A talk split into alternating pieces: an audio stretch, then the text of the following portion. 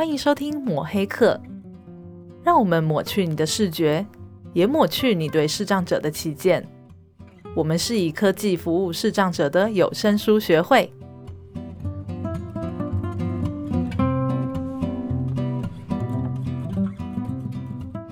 大家好，我是木炭。嗨，我是 Vincent。哎，我们这个礼拜啊，我们要延续上一周的话题，在讨论《迎接视茫茫世界》这本书的第六节啊，我们谈到职业跟经济方面的丧失。嘿，针对这个主题呢，其实我们上个礼拜就已经邀请了道明老师来跟我们聊聊这个话题。嗯、对，那上个礼拜老师呃，道明老师他他已经花了很长的时间跟我们分享了他的成长的经历，还有。他过去一些视障者的经验跟他的呃一些故事，那我当然是推荐大家一定要再回去听啊，听过的可以再听三次，谢谢。对呀、啊，我真的觉得大明老师哦，就是四个字叫娓娓道来。对，啊、这个这个真的是听得很重要，那个、嗯、很有感觉了。多听几次，下次考试哈。对，好，那我们就这个礼拜就继续听老师刚再跟我们谈一谈有关于职业跟经济丧失的这个部分哦。对，没错。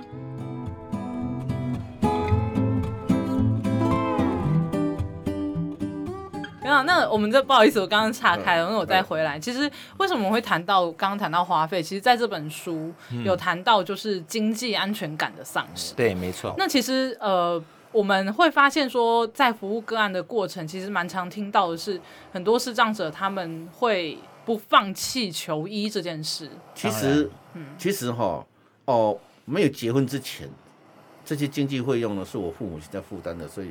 我比较没有感受，嗯。嗯，结婚了之后要自己负担的话 的时候，哎、欸，刚开始是不要说是费用了哈，嗯、就光是那个车程哈，那个来回的时间哦，就很讨厌，非常讨厌。是。哦，其实后来后来我大部分都是在林口长庚看了，嗯，哦，那我住树林。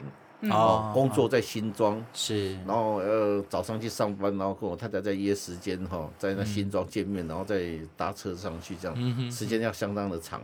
看完医生再回来的话，哦，家里小孩子，嗯，对，那个，然后其实，在那个阶段的时候看医生呢，哎，经济压力没有那么大，嗯，因为我们那个时候用劳保。啊、oh，OK，劳保我们这一张劳保单挂号费就是五十块就可以看医生了。嗯嗯嗯哦，不像现在健保，健康健保比较贵啊，健保比较贵，贵很多。哦，那个时候这样这样，所以那个时候就是开刀的时候的费用是比较大一点，因为开刀开眼眼睛的时候有点一个点一个什么药，那个药那一罐药比较贵。嗯嗯嗯，就是这样子。然后还有就是左眼的开刀。要装人工水晶体，哎哈，水晶体要自费。哇，对，就这几个是，不过还好啦，嗯嗯还好，反正就是这样子都都撑过来。嗯，但是右眼的话，开刀这些住院费用都比较便宜，但是右眼为了拯救第一次的开刀的小失误，后来又躺上去十二次要拯救，拯救不回来。哎呦天，那个是比较。可怕的经历，嗯，很折磨哈，那种感觉。要躺上躺上去的时候，真的是心里那个 OS 真的是，我那个心理对啊，心理压力会很大。对啊，就常常常讲话讲讲到脏话去这样子。我们刚才过台中啊，我们刚已经到脏话了，是不是？因为因为就是因为我在看到。在这本书在谈这个的时候，他因为他谈两个了，一个谈经济安全，就是因为你你会一直有很多的花费嘛，大家为了在求取那一点点的希望，哦，就像我觉得老师刚讲的很好，就会从这个神医、巫医最后到鬼医，对，哦，就是说对，就是什么样，只要哪边有希望啊，我相信这些的花费其实都是不小。那这些的花费，那在呃，你可能原来有工作，然后又因为这个样子，在没有一个比较稳定的收入的时候啊，RP 我们讲过，RP 是一个比较长的时段，对对，所以在那个过程当中，你是可以继续工作的，嗯，好，在那个工作，所以有人如果说突然之间就失明的，对，那一种的车祸啦、意外失受伤事。他一失明，马上就没有工作。嗯嗯嗯。哦，因为他他发生意外，可能他就工作也没有办法做。对。所以在那个时阶段的时候，他变成没有收入。嗯嗯。但是要支付很大的庞大的医疗费，心理的压力就大了，非常的大。是。我算是比较幸运的那一个。嗯嗯嗯。明白。那刚刚其实，在讲到就是 书籍有讲到花费这一块。那其实，在书籍前面，我们也有呃，这个书里面也有聊到一件很重要的事情，就是说。每个人他其实都有一个休闲娱乐，嗯、都有一个习惯。但是当他呃刚开始丧失视力的时候，看他会一定会有压力嘛，工作压力、嗯、经济压力，嗯、跟他可能没有办法透过视觉去享受他的娱乐的时候，嗯、其实会有一些可能会有一些转变，跟他心理上一些要适应的地方。嗯、所以刚刚其实从老师分享就知道，老师其实是一个兴趣非常多元的人。嗯、所以我们想要问看老师在。呃，原本就是过去的兴趣是就娱乐是什么？那在丧失视力之后，是有让这个就是有在重新可以继续持续原本的娱乐吗？老师，我记得您好像很 蛮喜欢唱歌的。对，老师那个听书机都在听歌啊，都在练歌，超强。我听书机都是在听书，好不好？哦，那我上次听错了，不好意思。听听是要我我老婆要学的一些歌，我哦，哎呦，哎呦，我被闪了一下，好痛哦。其实，呃，我以前对了，那个唱歌啊，还有体育运动，哈、哦，嗯、还有阅读。我我都蛮喜欢的哈，嗯，嗯，所以视障之后唱歌哦，记得我三四年前吧，我跟我那个分别四十年的那个大专的同学，第一次四十年相隔四十年之后再第一次见面，嗯，然后在游览车上面我唱歌，全体吓了一跳哦。为什么你歌词通通记住？哇哦，哦，这真的是，这真的好强哦！为什么歌词都会记住？对啊，所以那那是一个，他们是觉得很意外这样子。嗯啊，其实是这样子，就是有些歌曲很熟的歌曲，就是从记忆唱出来，但是没有什么问题的。嗯，好。然后提议，我喜欢棒球，我喜欢足球。嗯，好。所以呃，在我眼睛开始在退化的时候。那时候中华职棒刚开打，嗯，哦，哦，我记得第一场比赛的时候，我就是带着我大儿子哈，到他学校把他带出来，然后直接搭计程车就去看棒球。哇，又是热血，这带小朋友翘课啊？他十一点半带出来不算，那礼拜六啊。哦，好好好。哎，师母知道吗？知道啊。好好，我很怕这个。老师怎么敢把小孩子交给我？真的是我老婆有趣啊。然后，但其实我建议你不要。所以我现在很担心，我我我们要提醒一下老师，不要讲太多。好，那反正去球场，有人就问说啊，那么远你看得到球，那个棒球球那么小，对不对？嗯。其实真的不是完全看得到了。投，我就我我我都是固定坐那个位置。嗯。哦，在捕手后方上面的一个位置，所以投手投出来球还可以看到白色的嘛，哈。是。对，还可以看，但是球员打出去的球。其实我听那声音，大概就知道它是飞到哪里或者打到哪里去。嗯嗯。然后从国国国那个初中开始，我就开始打打棒球。嗯嗯嗯。哦，而且我是担任捕手，所以就很熟悉这一种他的声音。球听到球，球是会往那里，其实蛮熟悉的，就自动眼睛就往那边看，看不到球没有关系，你看到球员的动作。嗯。看到球员动作，你大概知道啊，他到底有没有接杀，有没有有没有完成他的手背动作。嗯。对，其实就是用这样子在。看一一场球，哇！那到了现在的话，其实看棒球、看听呃听篮球、听棒球、听足球，都是会事先在一想象中，如果我是 coach 的话，我怎么办？哇哦！因为老师以前有打过的经验，对，我以前也带过球队了，哦，所以我我就会这么这么想，嗯，尤其像那个世界杯足球赛的时候，不是我们这边转播都是半夜嘛，对。有时候就就躺躺在客厅沙发上听听听听到睡着了，你知道吗？但是 但是第二天醒来的时候，哈，他比踢十二码球的画面在我的脑袋。哇哦！他在转播的时候，我的脑袋我我我会自动会产生那种影像。嗯，嘿，他踢十二码球那种很刺激的那种场面哈。对对对，那那个他们在报，其实那也是一种乐趣了。嗯，所以这些乐趣我并没有放弃的。然后听到说读书这一块哈。就是当我学了电脑之后，嗯嗯，第一次在家里，我家那时候电脑是放在客厅旁边哈，啊，那太太在煮饭，然后我就在那上网，我去一个叫做家文共赏的网站，嗯哼，然后听一篇那个 一碗面的故事，那是叙述日本北海道的一个，呃，他们在过年他们要吃荞麦面，荞麦面，对对对，嗯，的那个故事哈，嗯。啊，我听听听听，就是泪流满面啊！啊，然后我我女儿看到就哇，宝宝在哭哎，啊，爸爸在切洋葱，妈，妈就怎么样怎样啊？没有没有，这边故事太感人了。嗯嗯，其实我的内心的感动是我终于又可以阅读了啊，嗯，我终于又可以自行阅读了。哦，嗯，好好好，好，因为之前的话，那个报纸我很喜欢那个体育活动，对不对？是。我们家是订《民生报》，嗯，所以我都会找太太啦，或是儿子他们读大标题给我听，然后大标题我说要听哪一段新闻，他在读给我听，嗯。哼，对，都要靠着那样子，所以那个时候我才可以，总共相聚了大概三十年、二十几年吧。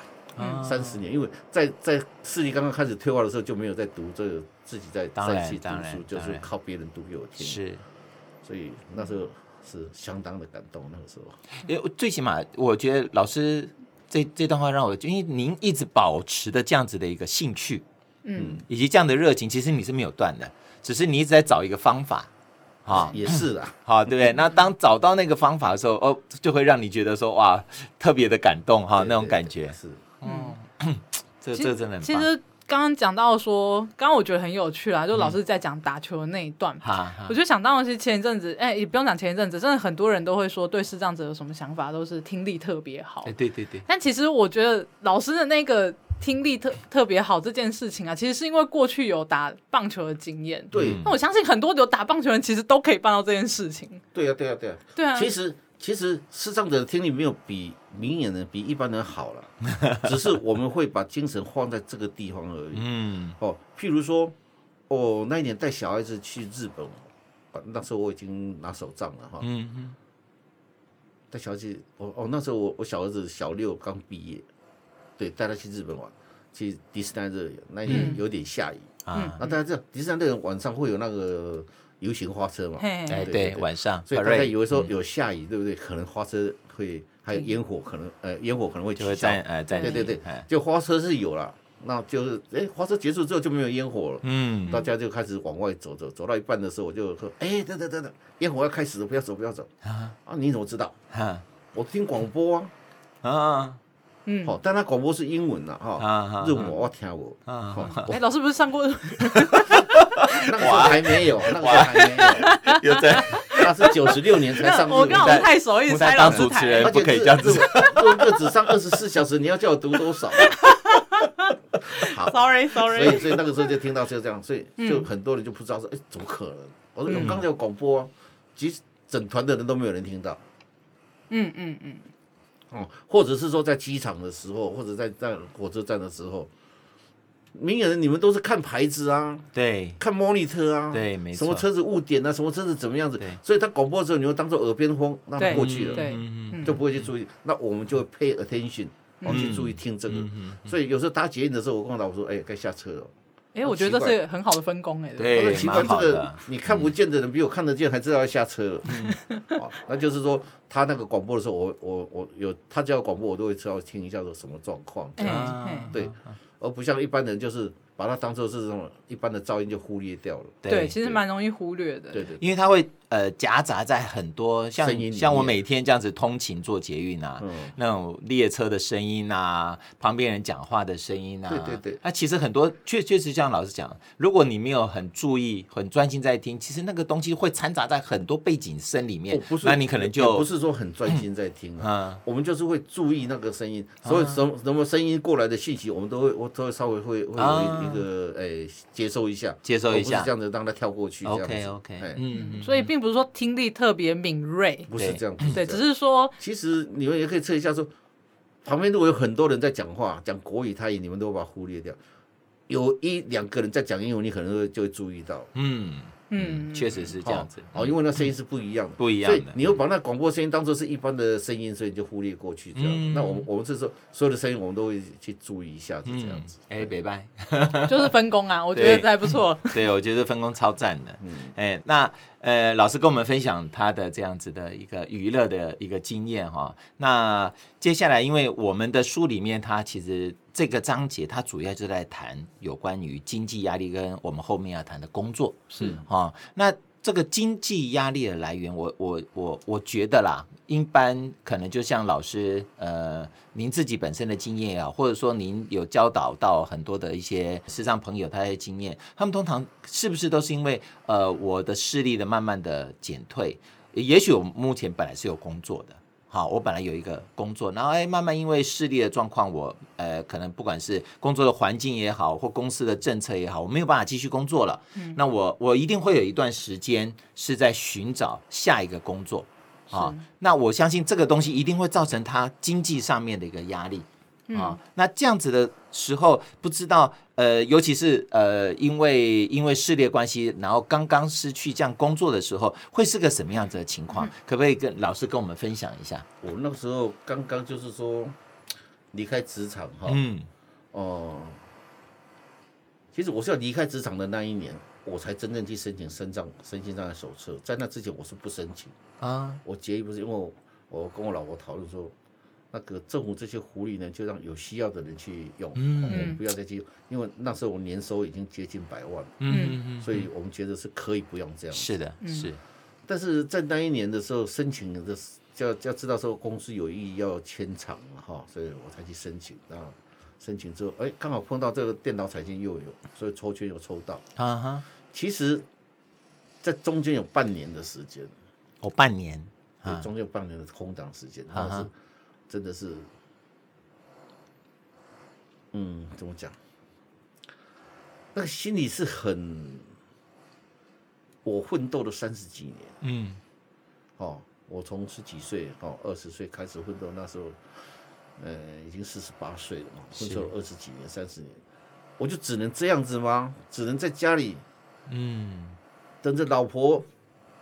那时候老婆去参加那个，她也是参加一个多元就业的，嗯哼，就是县政府的一个劳工局的多元就业，对，她去参参进那个，这薪水也是一样，就是基本工资。是，我就真的，我就是后半辈子我奋斗了这么久，就是以后就是靠老婆来养嘛？嗯哼，虽然老婆跟我讲说可以的，你这几年的这样继续，我们大概再撑个二三十年还可以，就是省吃俭用的话是可以。是，但是那时候心态就。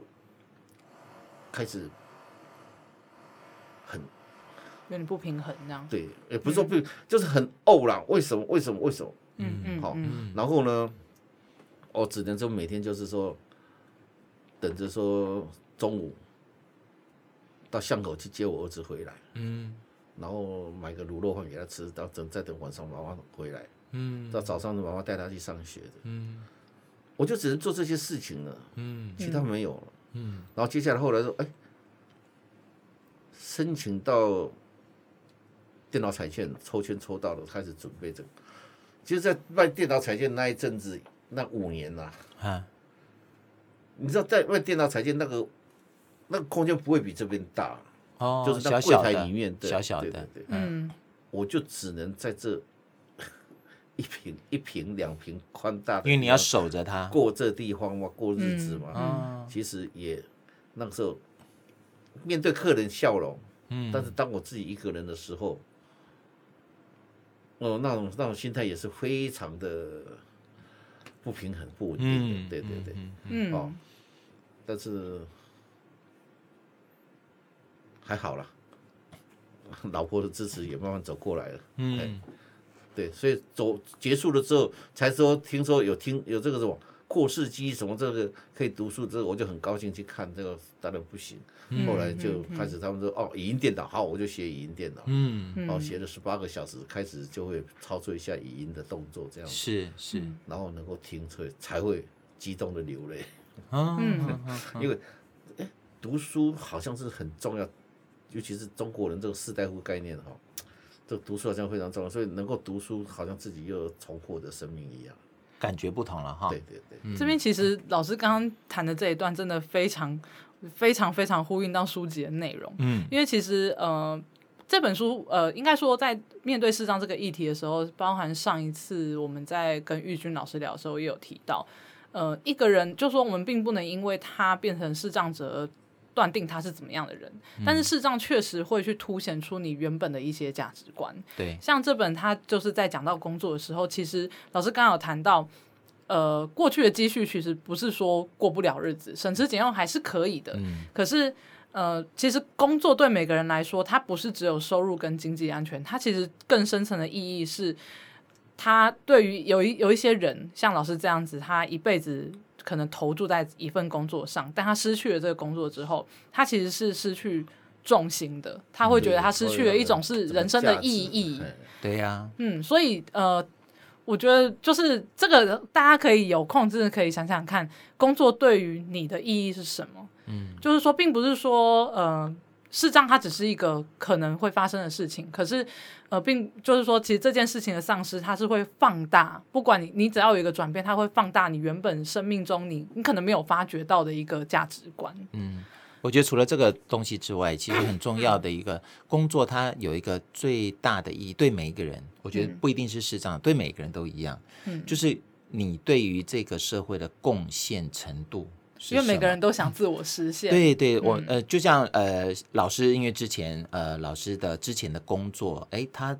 这个能够做的事情很多，所以才才会有像老师觉得说，你不管是待在家里，或者说你那个时候在这个一平大的这样子的一个空间的时候，但当然我我相信那个那个心里的失落感一定是有的，对，啊，非常哈，尤其是非常哈，所以我我真的觉得能够听到老师这样子走过来的感觉真的是很棒，对。那呃，刚刚其实老师在讲到选择工作的过程，其实蛮有趣的哦。就是我们大部分外面的人，就是一般人，他们对于视障者的想象，就是跟刚刚开场我们说的，就视障者就是按摩啊。对呀、啊。那就像那个您在搭车的时候，人家问你的，对，为什么没选择按摩？对。那老师刚刚其实，在过程中，因为呃。我们就是在视障者过去，大家在路上看到很多按摩店，其实里面都是视障者。那其实过去政府的规定也是，就是规定说只有视障者可以从事按摩，对，其他人不能从事。那是直到九十七年的大法官释宪第六百四十九号、嗯、才去呃重新释宪，就是说并不是局限在视障者才能按摩。对，那其实不管是。怎样的角度其实都是呃，真是很有趣的，就是说为什么规定只有视障者能够按摩？嗯、那这样子我们反向想想，是不是变成说视障者他只能选择按摩？但是可以，嗯、大家可以刚刚听到老师的分享，可以发现，其实从过程中老师从来都没有选择按摩这条路。嗯，然后最后呢，老师选择的是电脑教学。嗯、那我我蛮好奇，说老师当初怎么会没有想到这个？其实。那个时候就是说，在民国九十六年的时候，呃，九十一年、九十年，好，九十一年开始做电台才就九十年的时候，嗯，我也曾经到重建院、新庄重建院去拜访过，嗯，盲人重建院，对对对对对，其实都是个人的，个人太懒的问题。其实那个那个是，我那时候去的时候是一个叫柯明启的的先生哈，他在那边担任那个教务主任。他是一个前盲者，嗯嗯，好，他是台湾第一支导盲犬的使用者，哦，OK，对，他在视障界蛮有名的哈。是，其实就是去人去那边之后呢，我们说那他说你四十八岁，我们这边只收到五十岁的，啊，哦，所以还有两年，哎哎，我可以进去哈。然后呢，他说，那我说在住这边，他说要两年，嗯。我说那宿舍是什么？他说好像四个人一间房吧。嗯，我说有冷气有电视吗？没有，只有电风扇。嗯，我一听我就吓死了，因为我很迷之棒啊啊哈，没有棒球这个日子怎么过嘞？生活没乐趣了。然后呢，我说那我可不可以通车？因为从我家到那边，我只要一班车就到了。嗯嗯嗯。我从树林搭车的话，哈，就是走新过了新树林就到他们那边，大概就大概半个小时就会到了。啊哈。他说没有，学校通通要住校。哦。不能不住，而且要两年。哦。那个时候的。按摩他们养成教育是两年，哇，像现在很长，现在只有十个月而已，好长。后来一直缩减，因为他们那时候除了这个，除了按摩之外，还教定向行动啦、生活自理呀，他就是生活重建的，对对，就生虫。还有那个，甚至连那个诶音乐，哦，那个钢琴的调音这一块，哦对，调音都有，对对对对对，好。都有都有部分都会都会太知道看你的兴趣，然后往哪里发展这样子。对他们那时候是这样，所以我那时候吓到我说两年，有我我觉得比比当兵还辛苦。我我就我就跟我太太说，嗯，我们回去再考虑看看。嗯，那我就我回家了，我就跟我太太说，哎，哦，两年我说啊，他们说你们都是盲人，我都没有碰到盲人啊。我太太说怎么没有？嗯，那位柯先生就全盲的啊。啊，我说，但是我请他带我走校园走一趟。他也没有拿手杖，也没有就这样一面走一面介绍我这是什么，那是什么这样子。然后听到很多学生在那边在餐厅门口这样子聊天，走过来走过去，在说洗衣服的时候，他我我太太说那些都是盲人的。哦哦，好惊讶，好厉害哦！所以我就吓一跳哦，我说盲人也可以做到这样子。我说那这样子这样子的话，我我我不想学按摩了。那如果说可以的话哈。我们如果经济状况还过得去的话，我想去他们当个志工了。嗯，因为电脑我还有一点基础的话，哈，可能可以这样。嗯，但是后来我才知道说，哎，哎，视障者用的电脑跟我以前在 DOS 环境的跟我完全不一样，它是 Windows 的啊。我自己都要再重学，因为没有学那个语音系统的话，真的实际上操作电脑就有问题了。嗯，所以老师会选会会后来会教。呃，电脑也是跟你以前的呃兴趣是有关系的吗？是的，是的。哦，因为我以前就是在我二十二十三四岁的时候吧，嗯，去一个亲戚家就看到我表弟他他他们在读书嘛，读专科学校，他们就有电脑，就哦哎，这电脑是什么？他就展示给我看一下。哦，哎呦。这不错哦，这个、嗯、我当时就判定说电脑会是未来的主流了。哇，老师好有远见哦。嗯，哦，因为我那时候视力不好嘛。嗯，那那时候的电脑是用 monitor 嘛。嗯，对。好、哦，那是它的是黑底蓝字。哎，对对对。好、哦，或是黑底白字，或是黑底的那个琥珀色的字。对、嗯。所以字是会发亮的。对。所以我在看那个字的时候，我就觉得，哎呀，这对我是比较舒服的。啊，嗯，好，对我是比较，所以我就我就开始说，哦，我要用电脑，所以那时候自己家里状况也不好了，就是跟我太太在存钱，存了两年，然后再跟人家借了借了一部分，然后去才去买一部 Apple Two 的，才开始自己学习这样。哎，各位去想一想哈，刚刚老师讲的哦，要存钱哦，还要借钱哦，这可跟现在的人买电脑是完全不一样的状况。真的，我我我为了而且第一部电脑是两年。然后两年之后呢，用了 Apple Two 之后，用到第一台 PC 出来之后，我除了除了这个 Apple Two 这样子，然后还又又又再存了半年的钱去那个重庆南路那边去上电脑补习班啊。因为以前这些东西其实都包含硬体、软体都是很贵的，对，那时候是很贵的一个时代，实在不得了。对对，我记得我们那个那个磁碟片啊。磁碟一片，那是 floppy，floppy，哎，大片的那个吗？三百六十 K 而已哦，一片就要一百一十块。是，你们现在随身碟一个多少？八 G 的才两百块，一百五十块。对，以前真的很贵。以前我小时候光碟是分片买的。嗯，对。所以那个时候真的是，哎，学学习真的是，所以，呃，一直到第一台 PC 出来的时候，就把旧的那台电脑。就是再卖出去，然后再再又又在准准备钱，才买了整套 PC 这样子。老师，我记得那个时候也学的人也不多哎，是不多了。对，因为那个时候我电脑毕竟它是一个蛮蛮我我记记得前进的一种。记得我第一次进到那个电脑那个补习班教室的时候，因为我在新庄上班嘛，嗯，下班之后赶快就是赶公车再赶过去，刚好到的位到的时候已经六点半，快上课了啊。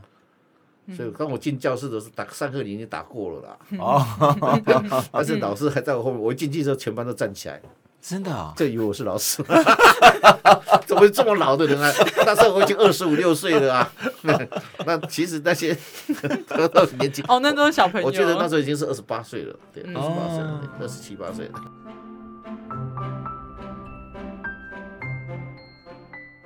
嘿，大家听得过不过瘾啊？哎，一定很过瘾哦。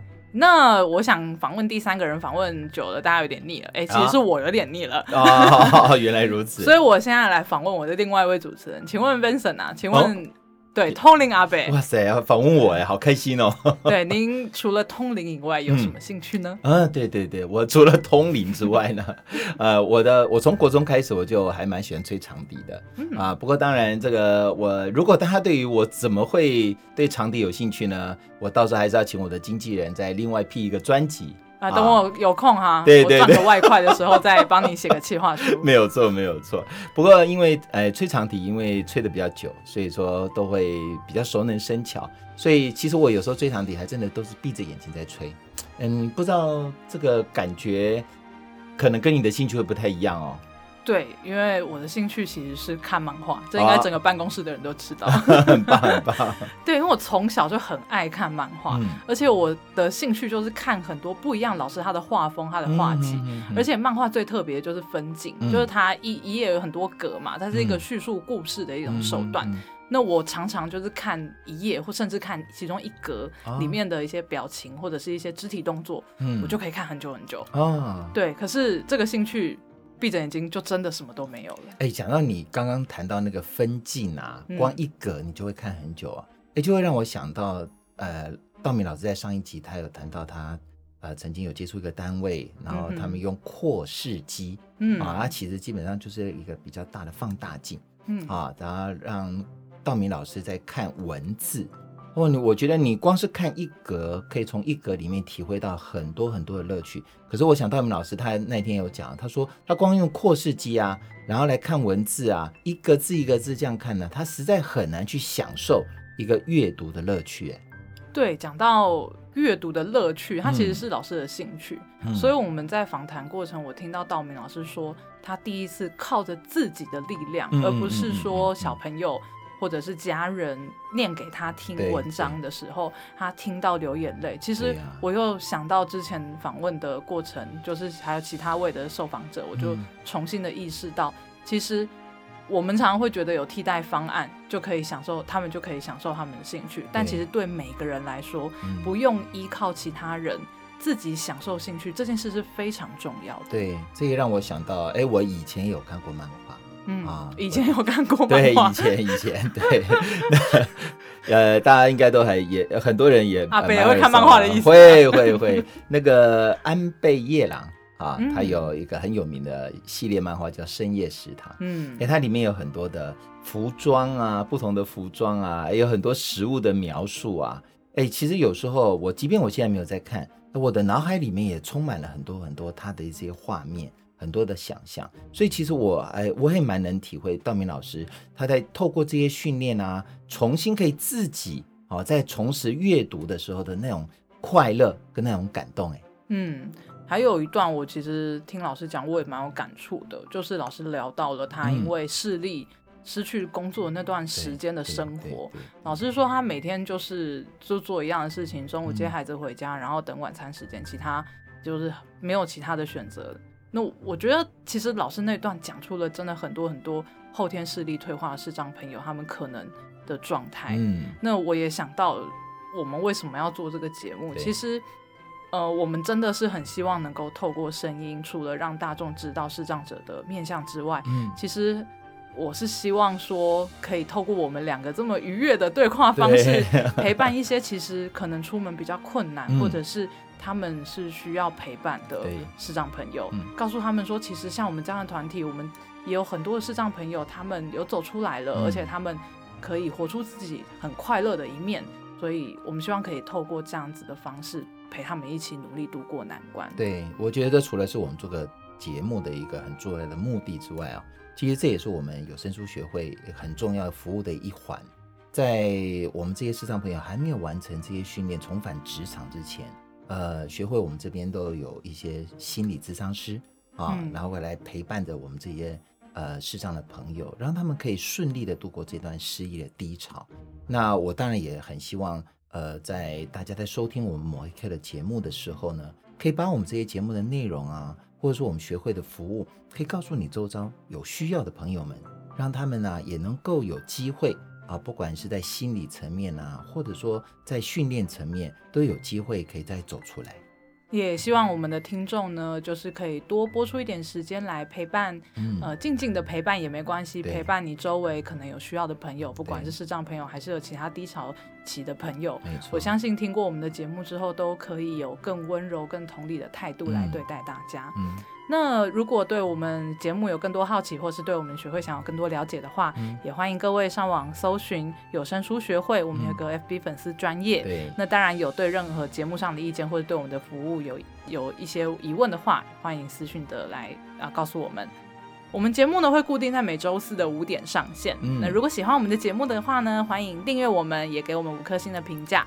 欢迎推荐给你周围的亲朋好友一起收听哦。对，那其实也可以在我们的 Podcast 或者是 SoundOn 的这样的呃平台下面呃给我们一些留言啊、呃，五颗星或者是留言，我们都非常欢迎哦。没错，那我们就下礼拜见喽，拜拜。拜拜。